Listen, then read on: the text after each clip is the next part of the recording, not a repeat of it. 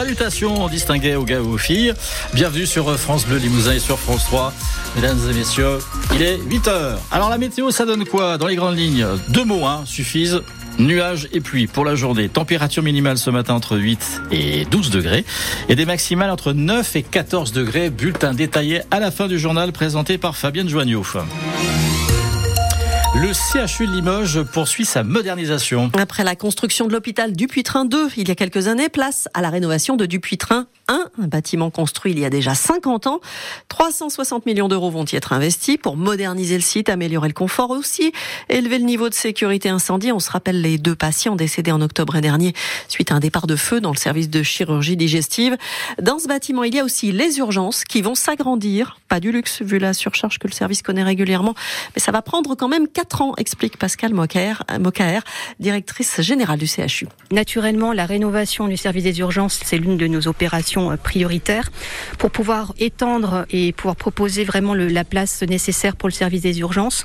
Nous avons besoin d'une première étape, c'est donc la construction du, du, nouveau bâtiment de réanimation et des soins critiques pour pouvoir libérer les espaces, les locaux qu'occupe aujourd'hui la réanimation. Et donc euh, ensuite, la rénovation du futur service des urgences se fera en deux temps réaménager les espaces libérés par la réanimation et y installer les urgences et ensuite rénover la partie occupée aujourd'hui par les urgences. Première étape réanimation soins critiques à partir de la fin d'année 2024 jusqu'en 2028 pour le service dans sa version finalisée. 2028 pour les urgences donc, et 2032 comme horizon pour la fin globale du chantier. Toutes les précisions sont à retrouver sur francebleu.fr. Favoriser le maintien à domicile, simplifier les démarches pour les familles. Voilà l'objectif du département de la Corrèze avec un tout nouveau dispositif baptisé Corrèze Autonomie. Un guichet et un numéro unique 05 55 19 trois fois avec des coordinatrices sur tout le territoire pour venir voir à domicile tout de suite ce qu'il faut mettre en place. C'est du jamais vu à tel point que le gouvernement observe tout ça de très près. Le président du conseil départemental de la Corrèze, Pascal Coste, sera notre invité pour en parler d'ici un petit quart d'heure. Une quinzaine de tracteurs hier dans les rues de Limoges. 15 jours après la levée des barrages, la coordination rurale a refait parler d'elle avec plusieurs visites en ville à la MSA, la sécurité sociale des agriculteurs, pour demander une exonération des charges dans plusieurs banques pour euh, solliciter un report de mensualité et aussi avec le préfet. Car pour Thomas Egarty, le président du syndicat en Haute-Vienne, les promesses de l'exécutif n'ont rien changé. Je pense que là, on a bien compris, on n'aura rien. Les annonces faites la semaine dernière, il y a 10 jours, c'était pour nous faire rentrer chez nous, pour avoir la paix. Nous, ça va pas. Quoi. Notre situation s'est pas améliorée. Donc euh, au salon, euh, je pense qu'ils vont entendre parler de nous. Il faut mettre la pression, mettre la pression. Nous, euh, la pression, on en a pas dessus la tête. quoi. C'est tous les jours. On est, on est vraiment en vie une situation inédite. Enfin, c'est, on est dans la merde. Quoi. Donc on va leur livrer un peu de merde. On est rentré chez nous parce qu'il y avait du boulot à faire et puisqu'on a été chassé de Paris et puis la croisière, ben, ça marchait pas. Enfin, ça marchait et ça et ça pas bougé non plus. Donc là, on continue. Tant qu'on n'a pas des, des vraies mesures de l'État, on continue. Ça ne s'arrêtera pas. Nous, là, on est là aujourd'hui, mais s'il faut revenir, on reviendra. Ça, c'est clair. Des mecs qui sont remontés, tout le monde est dans une situation de merde, quoi. C'est, ça s'améliore pas.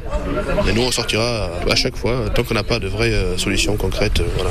Et effectivement, des bennes de fumier, des pneus ont été déversés devant quatre banques, la préfecture, la MSA et aussi le conseil départemental. En Creuse, les services de la DIRCO, la direction des routes, ont enfin fini de nettoyer la portion de la nationale 145 où la FDSEA et les GIA s'étaient installés à hauteur de Guéret.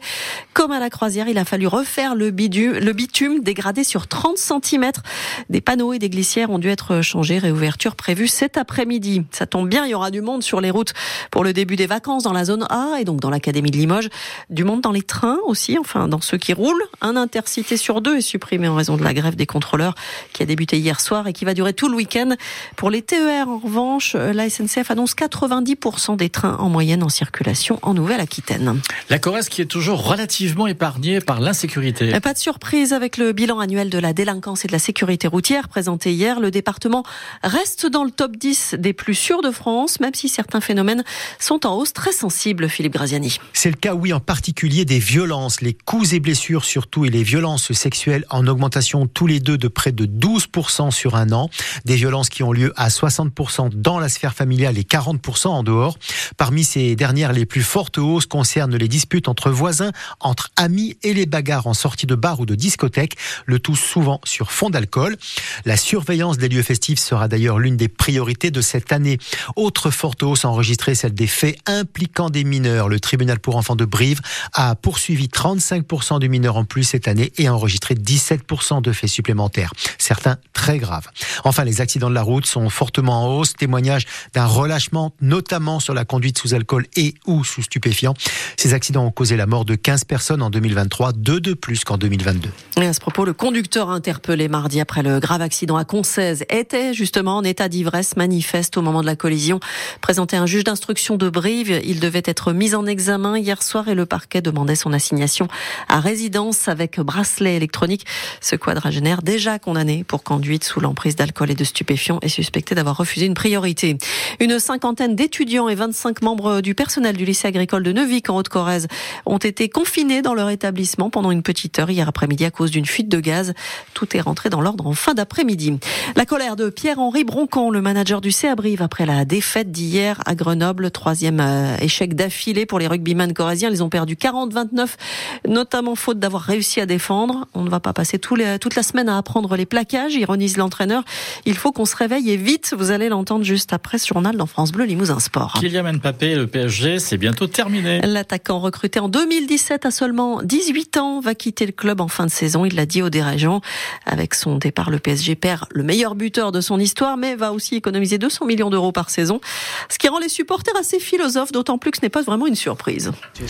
Puis je pense que c'est une bonne chose. Le club peut repartir sur des bases stables et saines. On est le lendemain de la Saint-Valentin, c'est une fin d'histoire d'amour, mais euh, une histoire d'amour qui a bien duré. Il faut y mettre fin pour préparer la prochaine. C'était bien que ça cesse et puis finalement il a pris une décision, il nous la communique et puis on va terminer en bon terme en gagnant la Champions League et puis il essayera de nous la avec Madrid, mais il n'arrivera pas. Tant pis pour lui. On verra ça, tout comme on verra si le Real Madrid, vieux rêve du capitaine des Bleus, se réalise ou non.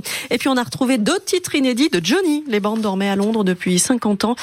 Deux chansons intitulées Reste et Waterloo, écrites par Philippe Labro au début des années 70. Extrait à suivre à 8h30.